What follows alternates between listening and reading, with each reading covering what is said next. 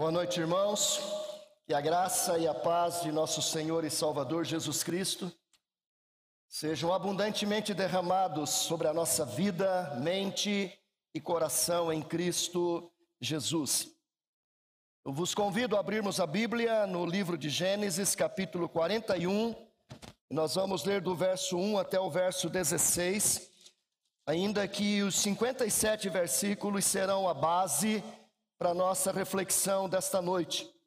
Na verdade, se formos bem honestos com o texto, é do capítulo 37 ao 52, que conta toda a história da vida de José.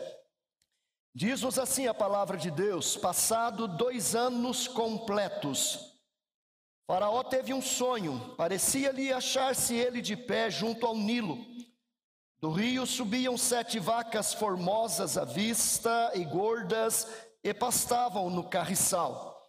Após elas subiam do rio outras sete vacas feias à vista e magras, e pararam junto às primeiras na margem do rio. As vacas feias à vista e magras comiam as sete formosas à vista e gordas, então acordou Faraó. Tornando a dormir, sonhou outra vez, e uma só haste saíam sete espigas cheias e boas, e após elas nasciam sete espigas mirradas e crestadas do vento oriental. As espigas mirradas devoravam as sete espigas grandes e cheias. Então acordou Faraó, fora isto um sonho. De manhã, achando-se ele de espírito perturbado, mandou chamar todos os magos do Egito e todos os seus sábios e lhes contou os sonhos, mas ninguém havia que lhe os interpretasse. Então disse a Faraó, o copeiro-chefe: Lembro-me hoje das minhas ofensas. Estando Faraó muito indignado contra os seus servos e pondo-me sob prisão na casa do comandante da guarda, a mim e ao padeiro-chefe. Tivemos um sonho na mesma noite, eu e ele. Sonhamos e cada sonho com a sua própria significação. Achava-se conosco um jovem hebreu, servo do comandante da guarda. Contamos-lhe os nossos sonhos e ele nos interpretou a cada um segundo o seu sonho. E como nos interpretou, a si mesmo se deu. Eu fui restituído ao meu cargo, o outro foi enforcado. Então Faraó mandou chamar a José e o fizeram sair à pressa da masmorra. Ele se barbeou, mudou de roupa e foi apresentar-se a Faraó. Esse lhe disse: Tive um sonho, e não há quem o interprete. Ouvi dizer, porém, a teu respeito, que quando ouves um sonho, podes interpretá-lo. Respondeu-lhe José: Não está isto em mim, mas Deus dará resposta favorável a Faraó.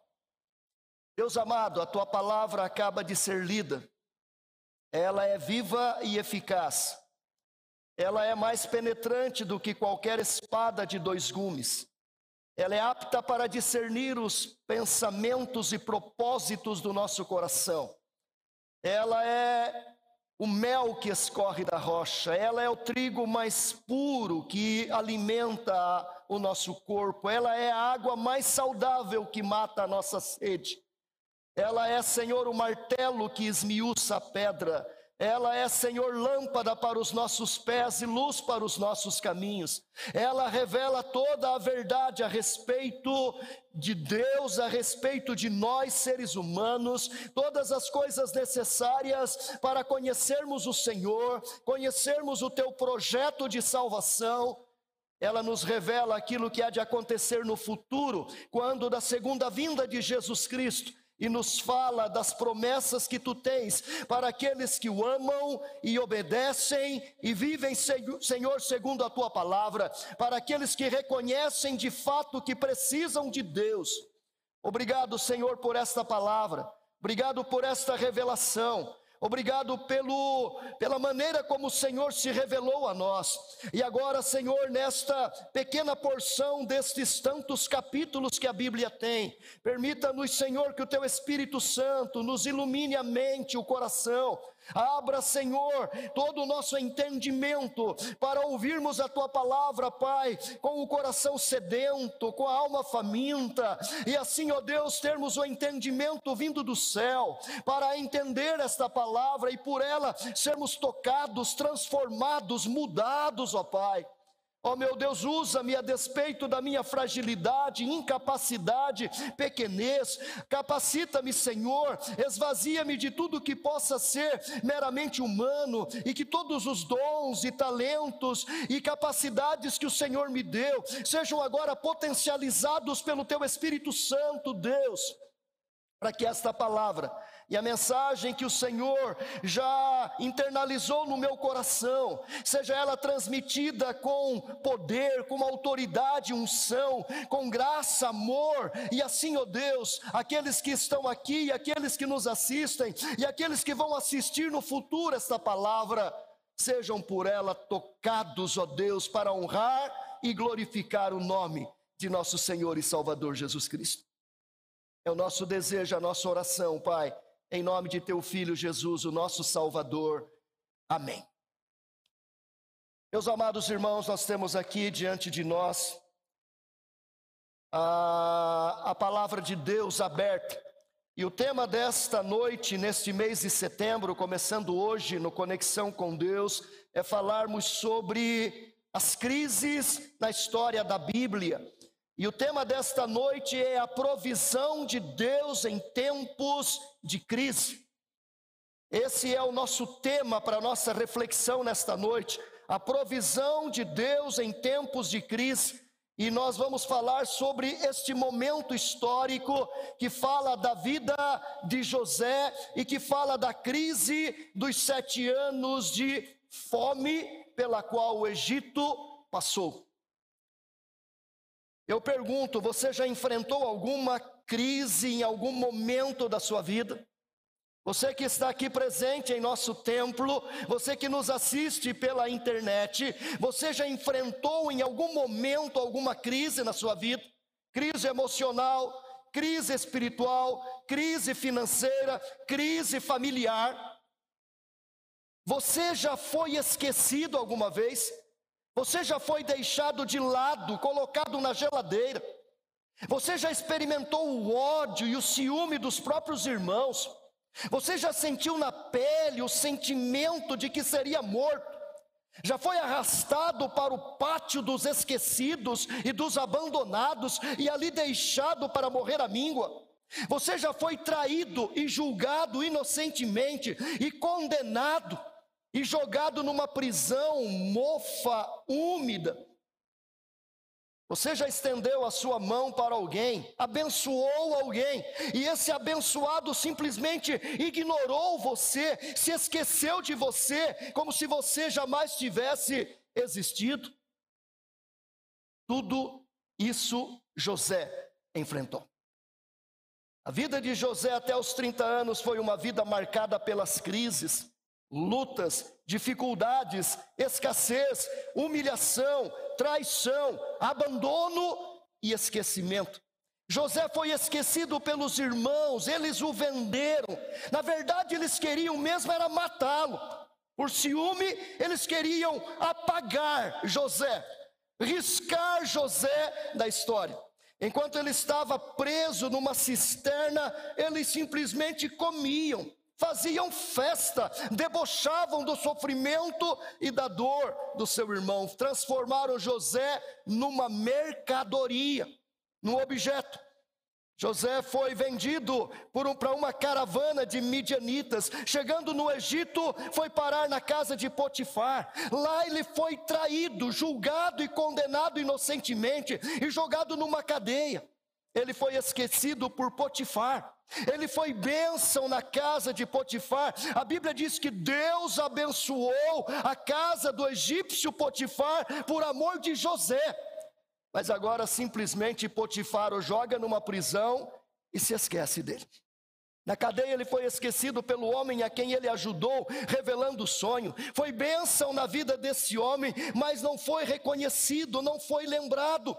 José foi esquecido por todos, abandonado por todos, traído, condenado inocentemente. Mas o capítulo 41, queridos, revela que ele não foi esquecido por Deus. O Deus da provisão, o Deus que provê em tempos de crise, em tempos de sofrimento, ele não se esqueceu de José. Deus estava acompanhando cada passo, cada detalhe da vida de José, em todos esses momentos de crise em que José estava enfrentando, Deus estava presente. Deus usou todas aquelas situações difíceis para forjar o caráter de José, para prepará-lo para as grandes obras que ele ainda iria fazer. Seus sonhos se tornariam realidade, mas ele precisava aprender primeiro. José foi formado na universidade do próprio Deus, na escola da dor e do sofrimento. Parece que os grandes homens e as grandes mulheres de Deus que passaram pela escola de Deus tiveram que enfrentar a escola da dor e do sofrimento. A universidade de Deus é a universidade que forma os grandes homens e as grandes mulheres de Deus. José se tornou um homem forte, poderoso e foi bênção para toda a terra. Quando todos se esqueceram de José, Deus fez o Faraó sonhar e então José foi lembrado. José foi tirado da prisão e depois de uma transformação radical, ele se apresentou a Faraó para interpretar, interpretar os seus sonhos. Sonhos que mostrariam uma nova crise que se abateria sobre a terra. O capítulo 41 nos ensina verdades preciosas sobre a provisão de Deus para tempos de crise. E é sobre isso, meus irmãos, que nós queremos pensar, meditar nesta noite. O que nós podemos aprender sobre a provisão de Deus em tempos de crise. Em primeiro lugar, nós vamos falar sobre os ensinos sobre a provisão de Deus em tempos de crise. Quais são os ensinos sobre a provisão de Deus em tempos de crise? E a primeira coisa que a gente aprende é que Deus proveu na história de José. Deus proveu na história de José. No capítulo 40, 23 e no capítulo 41, 1, nós vamos encontrar é, alguma coisa importante sobre a vida de José. Lá no finalzinho diz assim: O copeiro, todavia, não se lembrou de José, porém dele se esqueceu. Capítulo 40, versículo 23. 41, 1 diz assim: Passados dois anos completos, Faraó teve um sonho, parecia-lhe achar-se ele de pé junto ao Nilo. Percebam, meus irmãos, que Deus está provendo na história de José. A história de José é uma história bastante longa. Ela começa no capítulo 37 de Gênesis e termina no capítulo 52. Provavelmente é a história que usa mais capítulos da Bíblia de todas as personagens que o livro de Gênesis conta falando desde a criação, falando do dilúvio, falando de Abraão, Isaac, Jacó, a história de José vai gastar mais capítulos para descrever a sua própria história. Ela começa lá no 37 e vai terminar lá no 52. Foram 13 anos de esquecimento, 13 anos de crise, de dor, de luta, de sofrimento, de pesadelos. Parece que seus sonhos se tornaram verdadeiros pesadelos. 13 anos, o menino sonhador, o menino que seria o grande líder, o menino diante do qual todos se curvariam, agora está no exílio, longe dos pais, longe dos irmãos, longe de sua cultura, longe de sua língua, longe de sua comida favorita. Agora ele está vivendo um tempo difícil e esse tempo se estende dos 13 até os 30, dos 17 até os 30 anos, 13 anos vivendo numa vida onde parece que cada vez ele vai mais fundo. Cada vez ele vai mais profundo do poço, cada vez parece que os sonhos vão se turvando, cada vez parece que a luz vai se apagando, cada vez parece que vai ficando mais escuro. Ele é vendido pelos seus irmãos, ele trabalha na casa de Potifar, Potifar era literalmente o chefe do serviço secreto de Faraó, era o homem da segurança. Ali na casa do chefe do serviço secreto de Faraó, ele ganha um certo destaque, ele ganha a confiança, o melhor, de Potifar, ele ganha a confiança de Potifar. Ele começa a ter o respeito daquele homem, ele assume vários comandos, mas de repente a mulher de Potifar bota os olhos em José. Moço bonito, saudável, inteligente, fala fácil, bom administrador, talvez o marido sempre ausente e ele sempre presente, e diante disso ela literalmente se apaixona por ele. Ela tenta uma vez, ele nega, talvez tentou segunda e terceira vez, e ele resiste aos ataques daquela mulher, até que num dado dia a Bíblia diz que ela literalmente o agarra. Ela estava sozinha em casa e ela o agarra, mas quando o agarra, ele sai, mas ao sair, a sua túnica fica com aquela mulher. E então ela se faz de vítima. E quando ele foge, ela se faz de violentada e ela acusa José de ter forçado ela a um relacionamento que ela não queria. E então, quando o caso chega até Potifar, José é literalmente condenado à prisão e ele vai parar na prisão. Ali na prisão, ele conhece aqueles dois servos de Faraó, ele interpreta o sonho daqueles dois homens. O padeiro é executado e o copeiro é restaurado.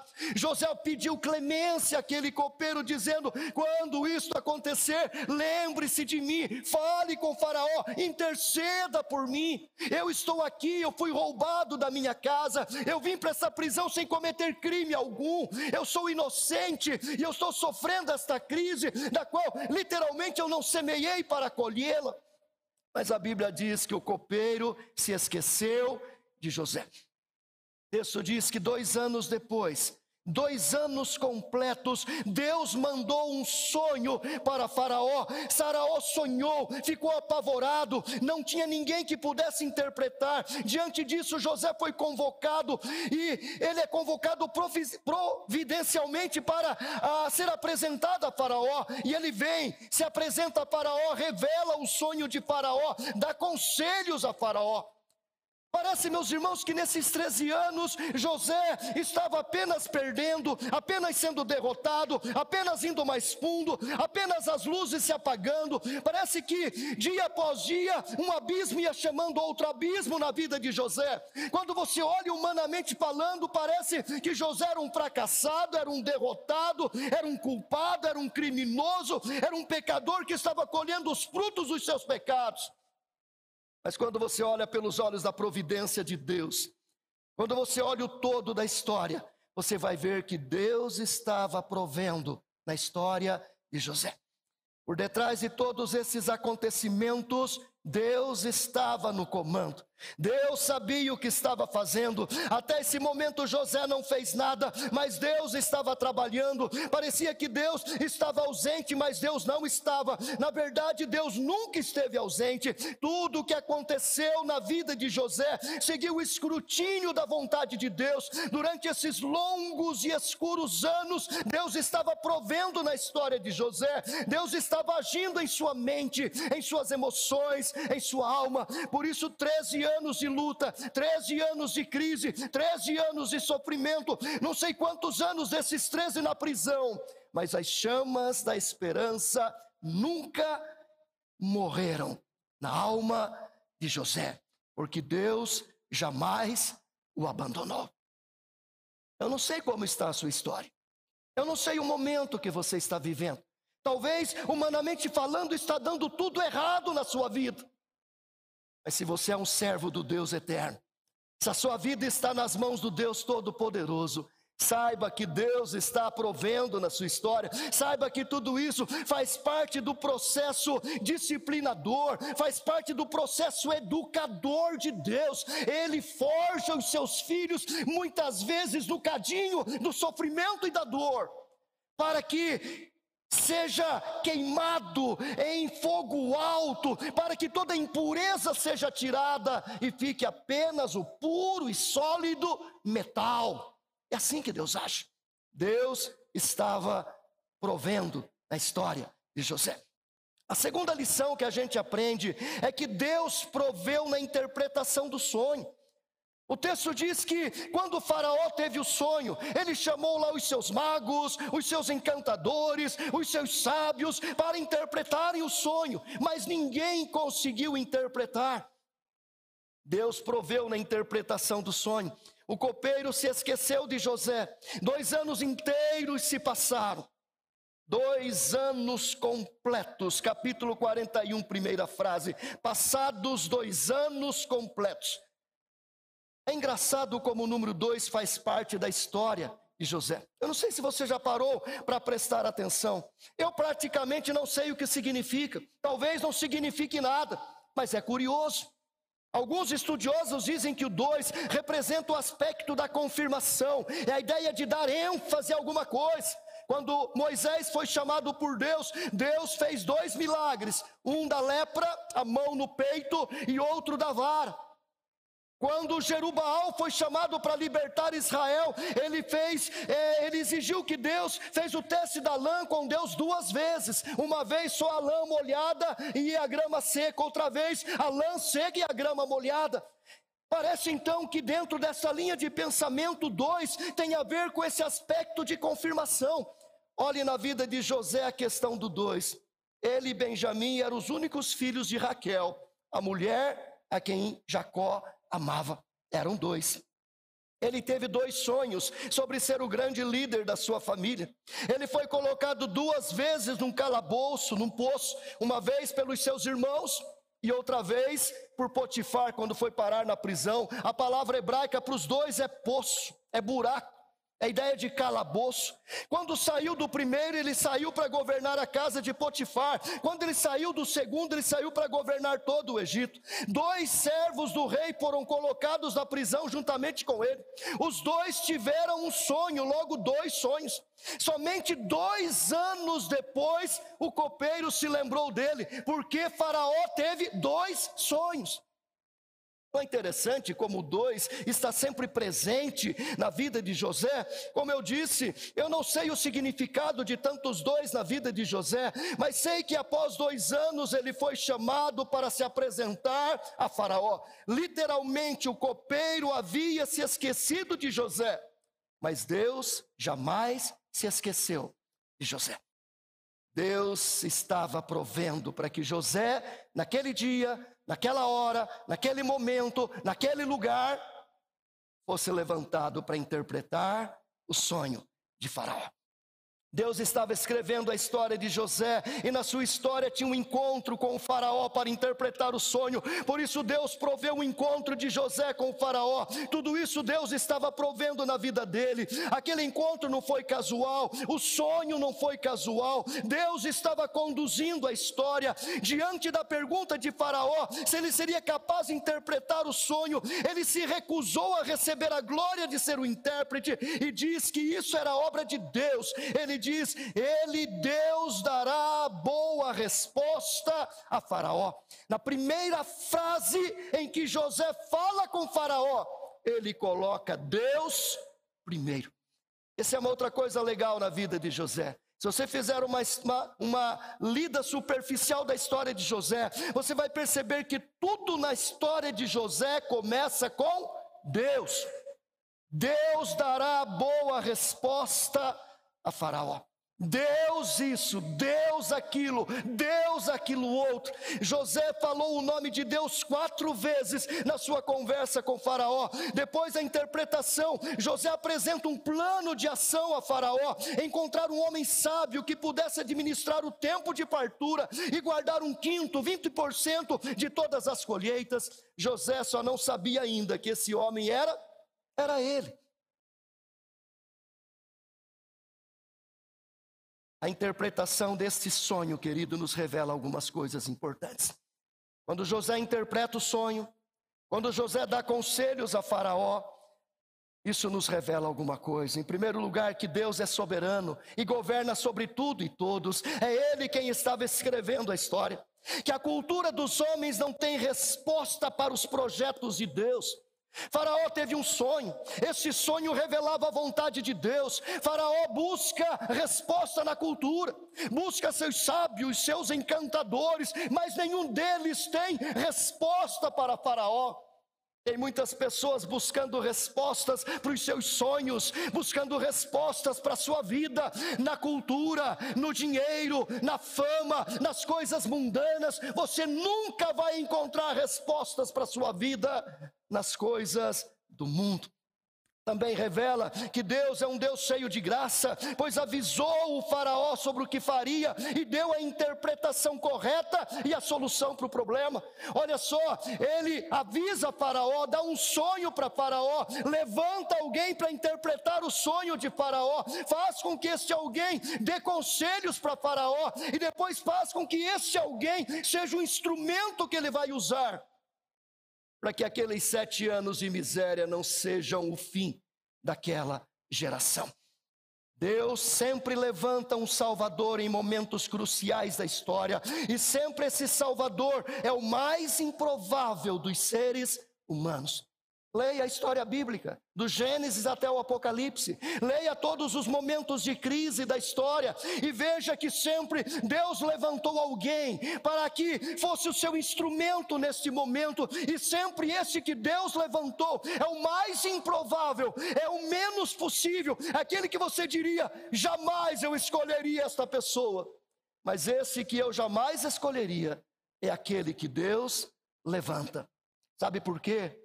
Porque enquanto ele estava no anonimato, Deus estava provendo na sua história. Deus estava agindo na sua vida. Deus estava forjando esta alma.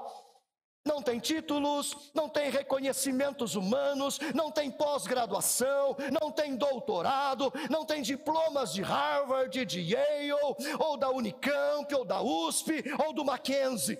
Mas ele tem o selo do Espírito Santo de Deus ele fala em nome de Deus, ele é instrumento nas mãos de Deus.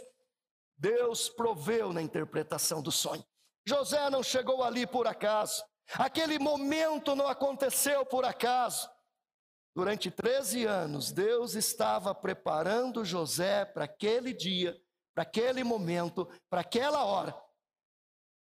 Terceiro lugar, Deus proveu na promoção de José. José foi promovido. Deus proveu na promoção de José. Greidanos, falando sobre esse texto, ele afirmou: a liberdade para José já seria uma grande coisa. Se depois da interpretação, Faraó desse a ele a liberdade, dissesse para ele: pode voltar para casa, volta para o seu povo, volta para sua família, já seria para José uma grande conquista.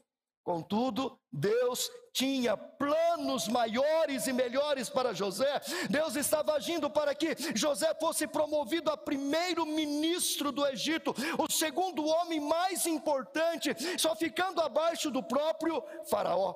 Diante do testemunho que José deu, colocando Deus em primeiro lugar, Faraó ficou impressionado e afirmou que José seria esse homem. Faraó usa duas vezes o nome de Deus para justificar o porquê estava escolhendo José. A razão era porque José tinha o Espírito de Deus. Se você pegar lá no capítulo 41, versículo 38, Está assim, disse Faraó aos seus oficiais: acharíamos porventura homem como esse, em quem há o Espírito de Deus? Depois disse Faraó a José: Visto que Deus te fez saber tudo isto, ninguém há tão ajuizado e sábio como tu. Percebam, queridos, que José foi promovido porque Faraó entendeu não que ele era bom, não que ele era sábio, não que ele era intelectual, não que ele era competente. Faraó entendeu: este homem é um homem de Deus. Às vezes você tem medo de dizer de Deus para as pessoas, tem medo de dar testemunho lá na escola, lá na universidade, lá no trabalho, tem medo de dizer que é cristão, tem medo de dizer que é honesto, que é íntegro, que é puro, que é verdadeiro, que não negocia com o pecado, mas muitas vezes é esta afirmação, é este caráter, é esta atitude que vai levantar você. E às vezes a gente tem vergonha de Deus, e aí Deus acaba tendo vergonha de nós. Não é isso que Jesus Cristo diz? A todos aqueles que me honram, eu também honrarei. Mas a todos aqueles que têm vergonha de mim, aqueles que é, não honram a mim, eu também não vou honrá-los. Nós temos que ter coragem o que fez com que José fosse promovido foi o fato dele colocar Deus em primeiro lugar. Numa conversa de poucos minutos, ele usa quatro vezes o nome de Deus, e quando o Faraó responde à colocação de José, ele usa duas vezes o nome de Deus. Em apenas 37 versículos, nós temos seis vezes o nome de Deus repetido, quatro vezes por José e duas vezes na boca de um ímpio para justificar o porquê José seria o primeiro ministro do Egito. Ele recebe um anel de ouro no dedo símbolo de autoridade real. Ele fala agora em nome de Faraó. Ele é vestido de roupas de linho, símbolo de realeza, de riqueza e glória. Um colar de ouro é colocado ao seu pescoço, símbolo de nobreza, de riqueza e de poder. Todos deveriam se curvar diante dele, símbolo de autoridade e respeito. E depois ele se casa com Azenate, que era símbolo de família. Agora José era um homem de família, um marido, um homem com autoridade autoridade, um homem com respeito, um homem rico, ele se tornou famoso. A Bíblia diz que ele percorreu todo o Egito naqueles sete anos de fartura.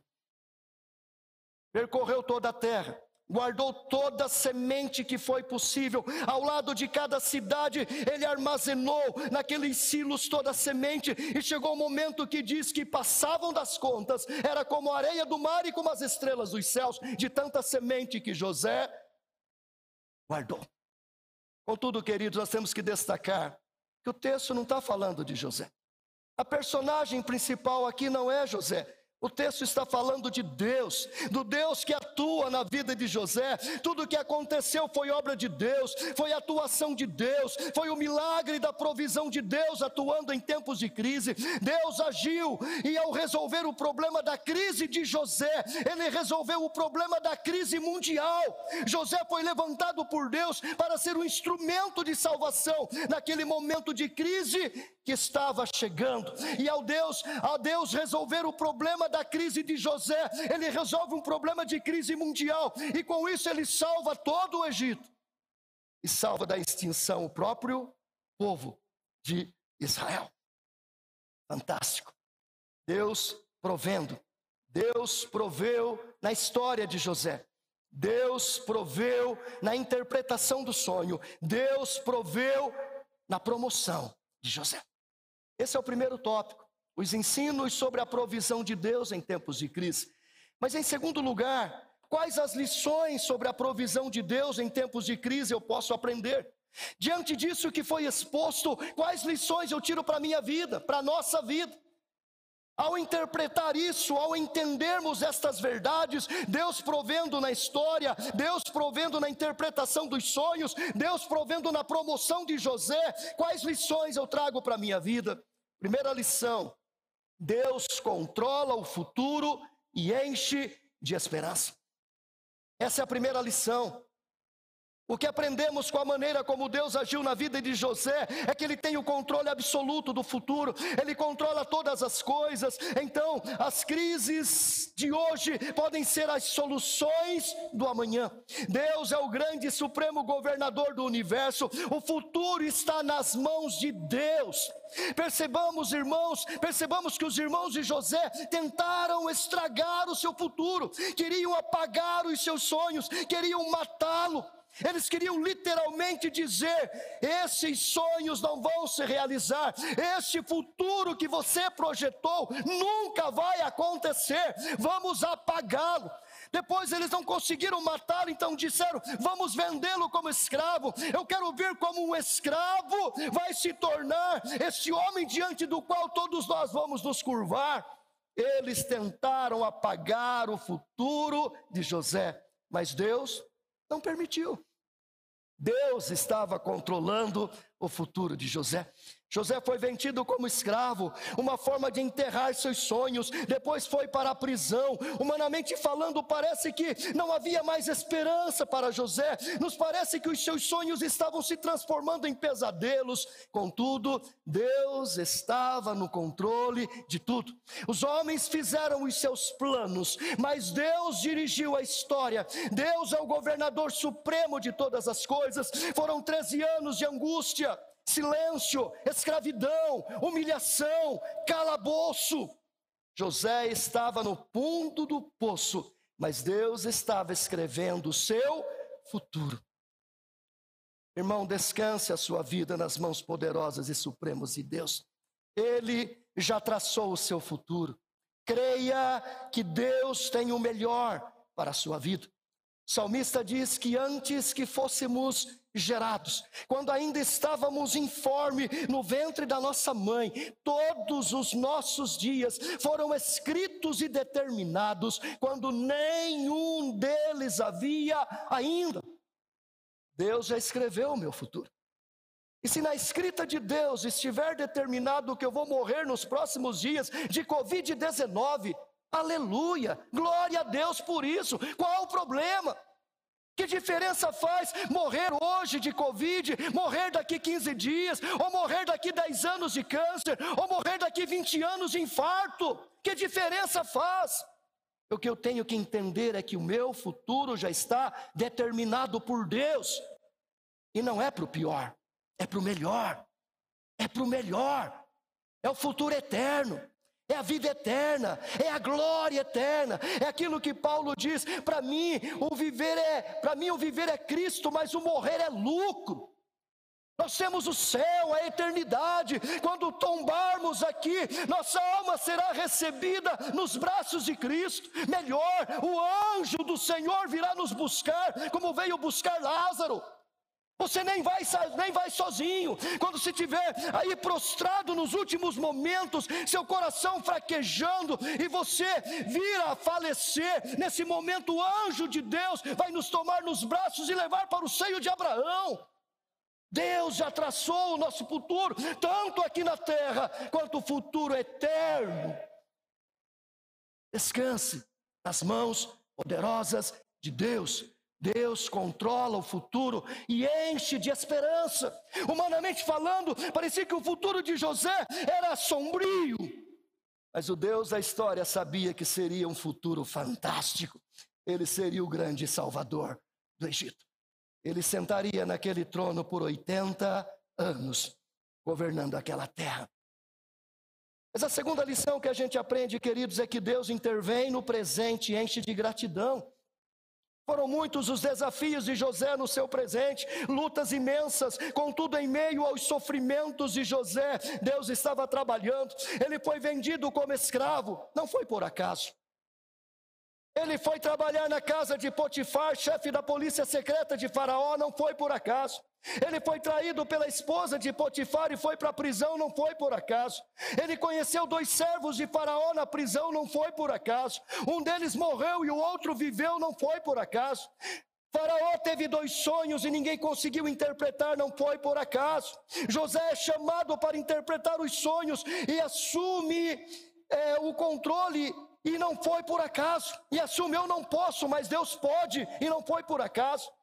Querido, se tudo isso não tivesse acontecido, as chances de um hebreu que morava na Palestina vir a ser o primeiro-ministro do Egito seria humanamente impossível. Se José continuasse lá na Palestina cuidando de gado com os seus irmãos, se ele não tivesse sido vendido pelos seus irmãos, se ele não tivesse ido parar na casa de Potifar, se a esposa de Potifar não tivesse se apaixonado por ele, se ele inocentemente não tivesse sido jogado naquela cadeia, se aqueles dois servos de Faraó não tivessem aborrecido Faraó e fossem para aquela prisão também, se eles não tivessem sonhado e José interpretado os sonhos, a possibilidade daquele moço se tornar o primeiro-ministro do Egito? Nenhuma, nenhuma possibilidade. Queridos, mas aquilo que é impossível, aquilo que é impossível para nós, não é impossível para Deus. Deus estava controlando o presente de José. Deus estava controlando a sua história, Deus estava trabalhando na sua história. Por isso José se torna o homem que se tornou. Por quê? Porque Deus, que controla o futuro, é o Deus que também intervém no presente e enche de esperança. Por isso, quando José teve o seu segundo filho, ele chamou de Efraim e disse: Deus me fez próspero na terra da minha peregrinação. Veja o Deus na vida de José. Deus me fez próspero na minha na terra da minha peregrinação. Era Deus intervindo no presente de José e enchendo de esperança. O Deus que controla o futuro, é o Deus que intervém no presente, é o Deus que enche o nosso presente de obras suas, e Ele quer que nós reconheçamos que é Ele agindo, é Ele trabalhando, e mesmo que pareça que está tudo errado, nós temos que entender que Deus está no controle, para que quando essas coisas forem mudadas, o nosso coração se encha de gratidão. Quando José se encontra com os seus irmãos, quando José se revela a eles, o que é que ele diz? Vocês, na verdade, intentaram o mal contra mim, mas Deus transformou em bem. Na verdade, não foram vocês que me trouxeram para o Egito, foi Deus que me mandou adiante de vós, para que se conservasse muita gente com vida. Por isso, querido José entende o seu presente como uma obra da intervenção de Deus. E por isso, quando lhe Deus, Deus lhe dá um filho, ele chama seu filho de gratidão. Deus me fez próspero na terra da minha peregrinação. Eu sou grato a Deus por isso. Mas esse Deus, queridos, que controla o futuro e enche de esperança, esse Deus que intervém no presente e enche de gratidão, é um Deus que redime o passado e enche de perdão. Todos nós conhecemos o passado de José. O passado de José tinha sido doloroso, Todo o sofrimento que ele passou poderia tê-lo deixado louco. Se ele não fosse tratado pela graça de Deus, pelo amor de Deus, se o coração de José não estivesse cheio da esperança de Deus, se a vida de José não fosse Deus no começo, ele se tornaria louco, ele se tornaria um terrorista, a sua vida seria um fracasso. José tinha todos os motivos para ser um homem amargo, cheio de raiva, coração encharcado de ódio, de vingança. Contudo, Deus havia redimido o passado de José José entendeu e encheu o seu passado de perdão. A Bíblia diz que nos anos de fartura, Deus deu filhos a José, e José entendeu que aqueles filhos representavam a obra de Deus restaurando o seu passado de dor e sofrimento. Por isso, ao seu primeiro filho, ele deu o nome de Manassés, do hebraico Manasha, que literalmente significa eu esqueci mas que também pode significar: Deus me fez esquecer de toda a casa de meu pai. Literalmente, Manasha significa perdão. Perdão. A ideia é que José entendeu que aquela obra de Deus estava encharcando o seu coração de graça, de amor, de misericórdia, e quando nasce o seu primeiro filho, ele coloca o nome do filho de perdão. Perdão, Deus me fez perdoar, Deus me fez esquecer, Deus apagou no meu coração toda dor, todo sofrimento, toda mágoa que a minha família causou contra mim. A ideia foi que Deus capacitou José a perdoar todos aqueles da casa de seu pai que o fizeram sofrer. José entendeu a atuação de Deus na sua história. Não foram eles que fizeram aquilo, mas o próprio Deus que os usou para fazerem aquilo. No Egito, José recebeu o nome de Zafenate Paneia, que significa criador ou preservador da vida. José se casou com Azenate, que era filha de Potífera. Ela era a redenção do passado de José. Potífera vem da mesma raiz de Potifar. Perceba que quando ele vai para a prisão, ele vai para a prisão como um tarado, alguém que quis abusar da sua mulher. A sua reputação caiu por terra, porque ele foi preso por ser, digamos assim, um violentador, um estuprador. Mas agora Deus restaura o passado de José e dá a ele uma esposa chamada Azenate, filha de Potífera, como para dizer: o seu passado está restaurado, aquilo que pensaram de você não é verdade. Deus restaurou a dignidade de José, que foi manchada por uma mentira. De alguma forma, Deus estava dizendo para José que todo o seu passado estava restaurado. José entendeu isso. Ainda que todos fossem culpados, ele os perdoou. Como está o seu passado? Como que você olha para ele? Há feridas, há mágoas, a culpa de alguém contra você na sua infância, na sua adolescência, na sua juventude. Em algum momento você foi abusado pelos seus pais. Em algum momento, os seus pais causaram feridas em seu coração, ou algum irmão, ou algum membro da escola, ou algum amigo do bairro, alguém lhe pisoteou na alma, alguém feriu a sua dignidade, em algum momento alguém puxou o seu tapete no trabalho, jogou você para trás, jogou você na geladeira, mesmo você vivendo honestamente, alguém tripudiou em cima de você, e isso gerou dor, sofrimento, quem sabe mágoa e raízes de amargura. Se isto aconteceu, querido, olhe para o seu passado como Deus quer que você olhe. Diante de Deus, todo o meu passado estava cheio de culpa, mas Deus colocou uma nacha de Jesus Cristo sobre ele. O perdão de Deus sobre o meu passado. E assim ele diz: da mesma forma que eu perdoei você, perdoai-vos uns aos outros. Então, olhe para o seu passado com perdão. Não importa quem feriu você, não importa que a culpa dele seja grande, a sua é maior diante de Deus. Perdoe o seu passado, porque Deus já perdoou você. Deus redime o nosso passado. Ele enche o nosso passado de perdão. Concluindo, irmãos, eu queria fazer algumas aplicações cristocêntricas desse texto. E que nós podemos aprender cristocentricamente falando. Entendendo que José é apenas um tipo de Cristo entendendo que tudo isso que ele viveu era algo que estava tipificando aquilo que Cristo viveria no futuro. Então, algumas coisas importantes. José é tirado de sua casa e levado para o Egito. Jesus deixa sua casa e vem para o mundo. Da mesma forma que José é tirado da sua casa, Jesus é tirado do seu trono. Uma diferença: José foi tirado involuntariamente, Jesus veio voluntariamente, ele quis vir. José foi vendido por alguém da família por 20 moedas de prata. Jesus foi vendido por um dos seus apóstolos por 30 moedas de prata. José foi julgado e condenado inocentemente. Jesus foi julgado e condenado inocentemente, porque ele assumiu a minha culpa, a sua culpa, a nossa culpa. A Bíblia nos diz que ele se fez culpado por nós. José foi preso numa masmorra. Jesus foi preso numa sepultura. Aquela masmorra, aquele fundo da terra, aquele buraco, aquele poço, representava a sepultura de Jesus. José sai da masmorra para o trono do Egito. Jesus sai da sepultura para o trono de Deus. Coisa fantástica. José foi instrumento de Deus para a salvação daquela geração.